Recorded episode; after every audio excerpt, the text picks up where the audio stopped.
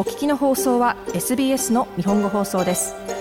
詳しくは SBS 日本語放送のホームページ sbs.com.au スラスジャパニーズへどうぞ今日は1月6日にジャパンファウンデーションシドニーで行われました図書館で初詣の様子をリポートします。図書館で初詣ではおみくじを引く、絵馬を描くなどのアクティビティ、そして2つのイベントが行われました。おみくじは日本人以外の方もよく知っていて、小吉、大吉だったと楽しんで弾いていました。メインイベントの一つ目は100人一首です。20人を超える参加者には100人一首を初めて見るという方も多くいました。ライブラリアンの矢田さんの説明で100人一首の特徴、ルールの講義の後、チラシと呼ばれる全員参加型のゲーム、源平合戦と呼ばれる対抗戦が繰り広げられました。人の命の全員が札に集中して楽しんでいました。日本語を学習している学生も多く参加しました。下の句が読まれれば、取り札はひらがなで書かれているので参加ができると喜んでいました。Yeah, it is my first time.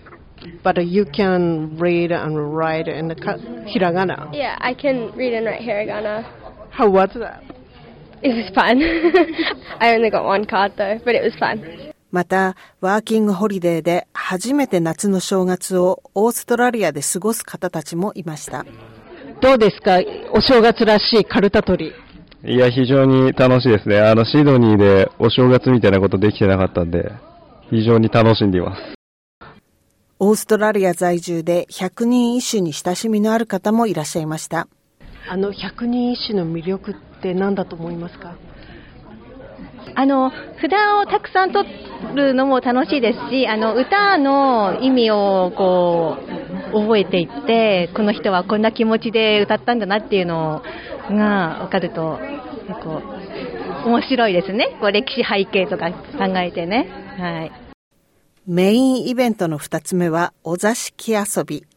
歌とリズムで遊ぶコンピラ船船と、扇子を飛ばし、蝶と呼ばれる的を狙う当選鏡の2つのゲームが紹介されました。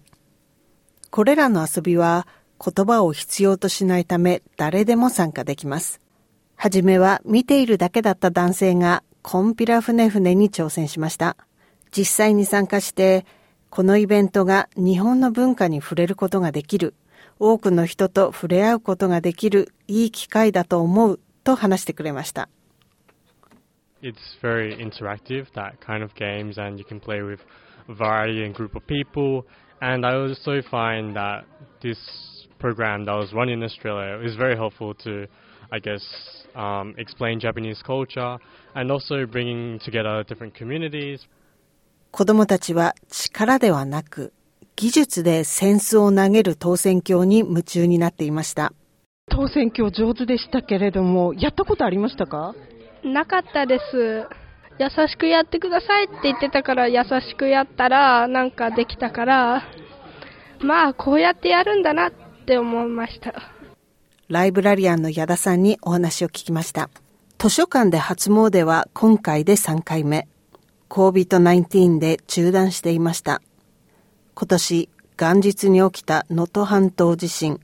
海上保安庁飛行機事故など日本の暗いニュースがあり当初開催するか迷ったそうです。ですが、多くの人を楽しみにしていることを知り、開催に踏み切りました。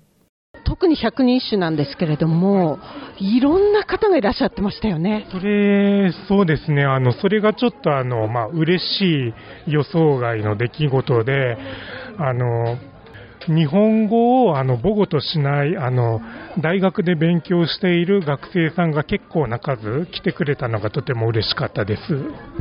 あと他にもワーキングホリデーのあの人たちがいたんですね。とても楽しんでらっしゃいました。そういう方たちにとってもいい機会かもしれないですよね。そうですね。あの、ワーキングホリデーの方が来るのもちょっとあの予想外の出来事で、あの、私もう少し、あの、そういったワーキングホリデーの若い方と、あの大学こちらの地元の大学生の若い方がもう少しこう、なんかゲームを通じて交流できるようにもう少し仕向けたらよかったなって、ちょっとそこは反省点でもありますね。ただまあゲーム自体はあの一緒にこう楽しんでくれたのでやってよかったと感じております。あと今回はお座敷遊びということで、あのコンピラ船船と、あと当選挙、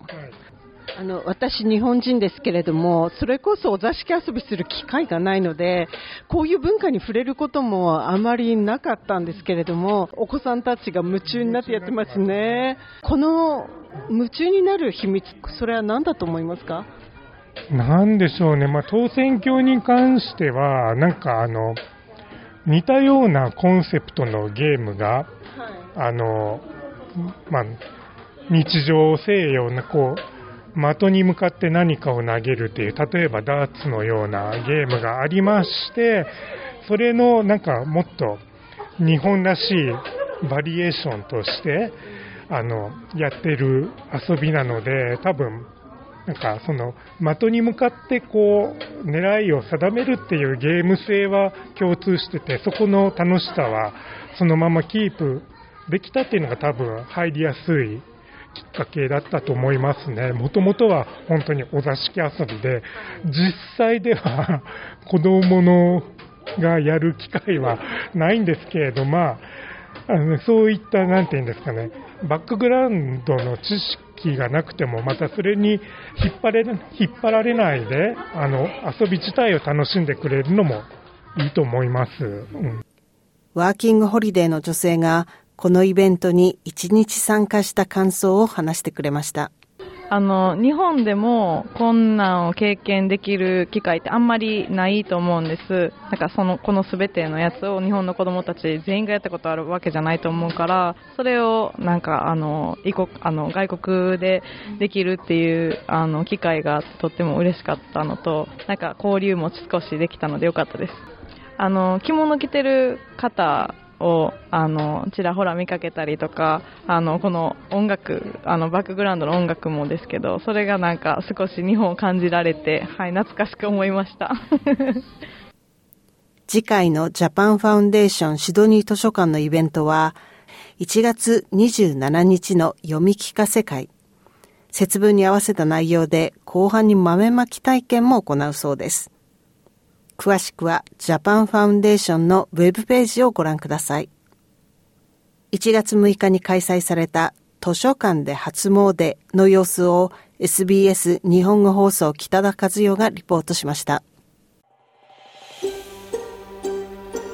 もっとストーリーをお聞きになりたい方は iTunes や Google ポッドキャスト Spotify などでお楽しみいただけます。